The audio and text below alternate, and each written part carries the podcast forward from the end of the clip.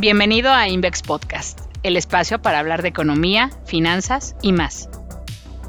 Mi nombre es Vanessa Gamboa y hoy hablaremos de la perspectiva Invex en cuanto a economía, tasas y bolsas para este mes, julio de 2023. Empecemos por economía. Al cierre de junio, los analistas encuestados por Bloomberg proyectaban un crecimiento de 1.3% para el PIB de Estados Unidos en este año.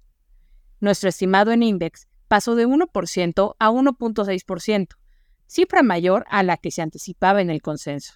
A diferencia de otros participantes del mercado, y justo de ahí la razón de nuestro estimado más alto, no prevemos una contracción del PIB norteamericano este año.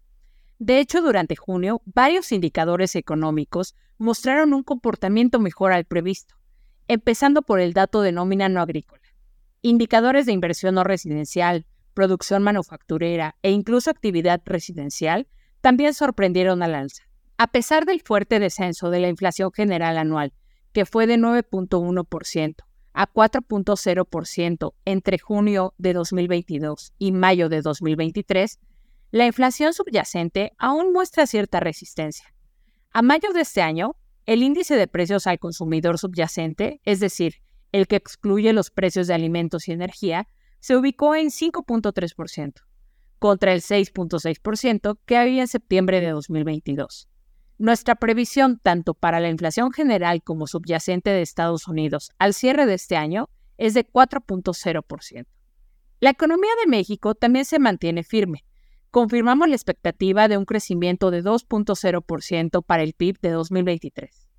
La posibilidad de que Estados Unidos no caiga en recesión este año y el consecuente efecto positivo sobre las exportaciones, con todo y la apreciación del tipo de cambio, así como el firme comportamiento del comercio y los servicios, confirmado con el más reciente dato del Índice Global de la Actividad Económica de abril, representan los principales soportes de esta previsión.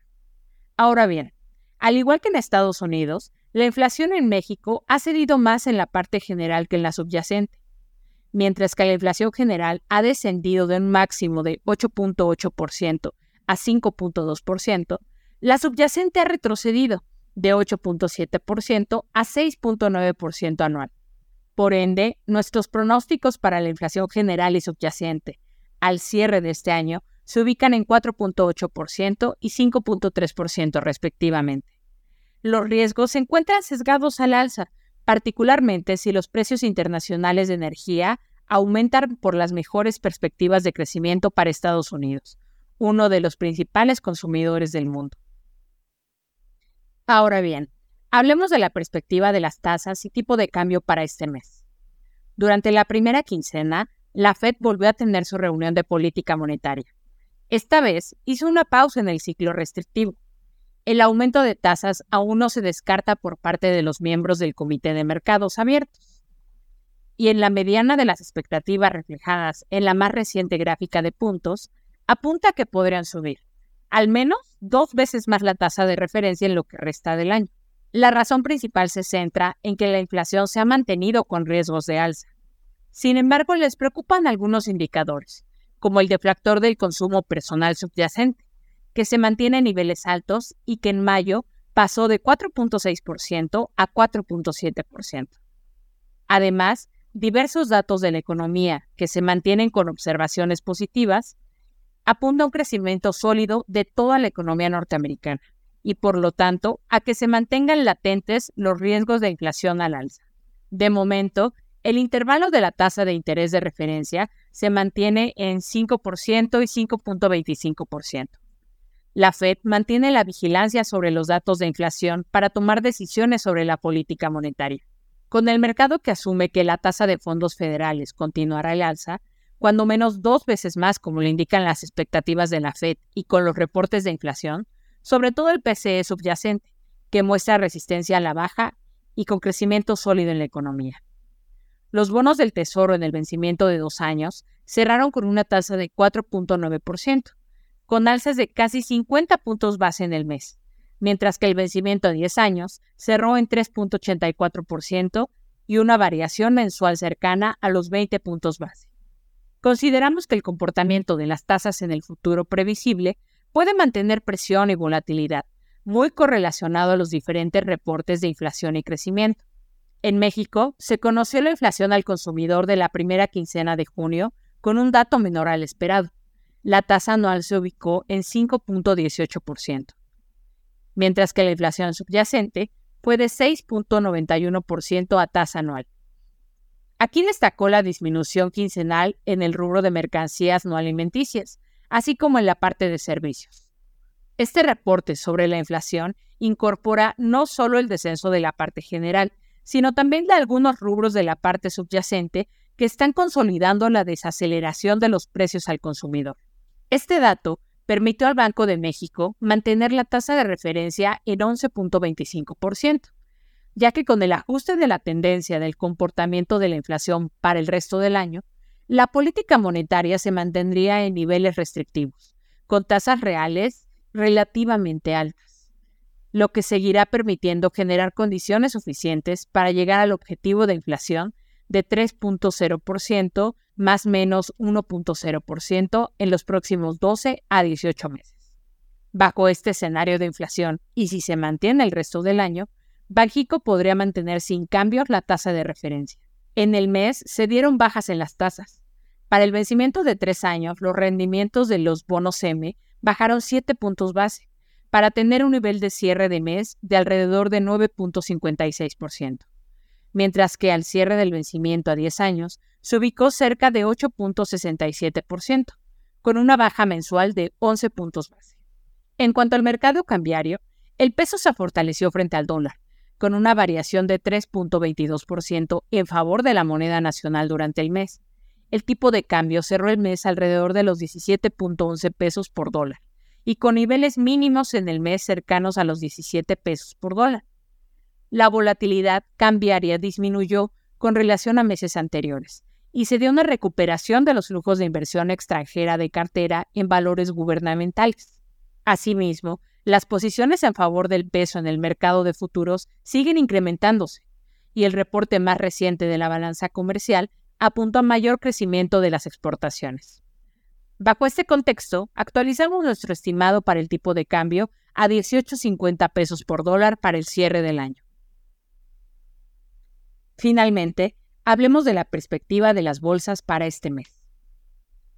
El balance resultó positivo en junio, Pese a la volatilidad que se experimentó en el mes y el nerviosismo que generó información poco favorable para las bolsas, en especial con relación a la permanencia de una política monetaria restrictiva en el corto plazo.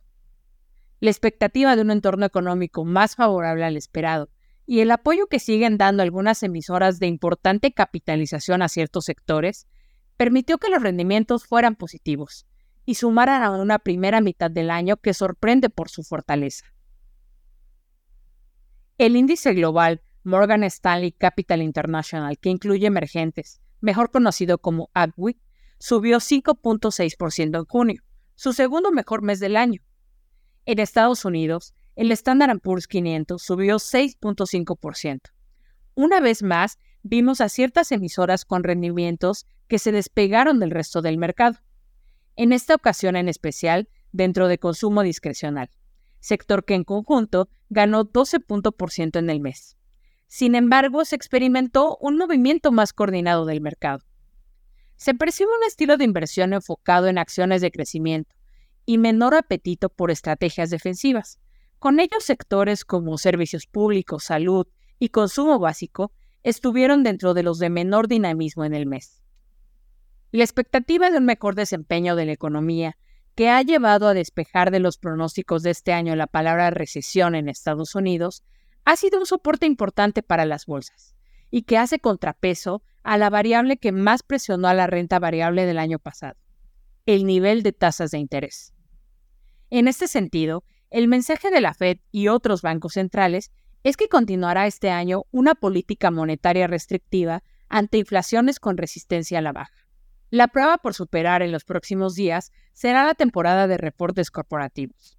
De acuerdo con cifras de Refinitiv, se espera una contracción de menos 5.7% en las utilidades trimestrales del Standard Poor's 500, con una importante presión del sector energía. Aislando este efecto, la cifra se mantendría estable. De momento, El consenso de analistas de Bloomberg luce conservador. La mediana del consenso fija una expectativa de cierre de año para el Standard Poor's 500 de 4.150 unidades, contra las 4.450 unidades en junio. El referente mexicano, Standard Poor's Bolsa Mexicana de Valores IPC, tuvo un mes volátil. El avance de 1.5% en junio no le alcanzó para recuperar los 54.000 puntos. La ausencia de catalizadores, como ocurre en el exterior a sectores relacionados con la inteligencia artificial, hace contrapeso a un entorno favorable con relación a las expectativas de crecimiento. Por otro lado, si bien se abre la puerta para haber llegado al fin del ciclo de alzas, el referente mexicano Standard Poor's, Bolsa Mexicana de Valores, IPC, tuvo un mes volátil. El avance de 1.5% en junio no le alcanzó para recuperar los 54.000 puntos. La ausencia de catalizadores, como ocurre en el exterior a sectores relacionados con inteligencia artificial, hace contrapeso a un entorno favorable con relación a las expectativas de crecimiento. Por otro lado, si bien se abre la puerta para haber llegado al fin del ciclo de alza en tasas de interés de Banjico, se descarta que veamos recortes en este mismo año, lo que mantiene cierta presión en las valuaciones. De momento, reiteramos nuestra expectativa de 56 mil puntos para el cierre de año para el Standard Poor's, Bolsa Mexicana de Valores y PC. Estaremos atentos a las cifras que conoceremos de las empresas en México, en donde, de momento, parece que será una temporada de reportes compleja, esto por las bases comparables difíciles y las presiones que podrían existir en la rentabilidad. Esta fue la perspectiva mensual Index. Síguenos y no te pierdas de ningún episodio. Muchas gracias por escucharnos. Síguenos en LinkedIn y en Twitter, arroba Invex. Puedes conocer más en nuestro blog tusociofinanciero.com y en nuestro sitio web invex.com.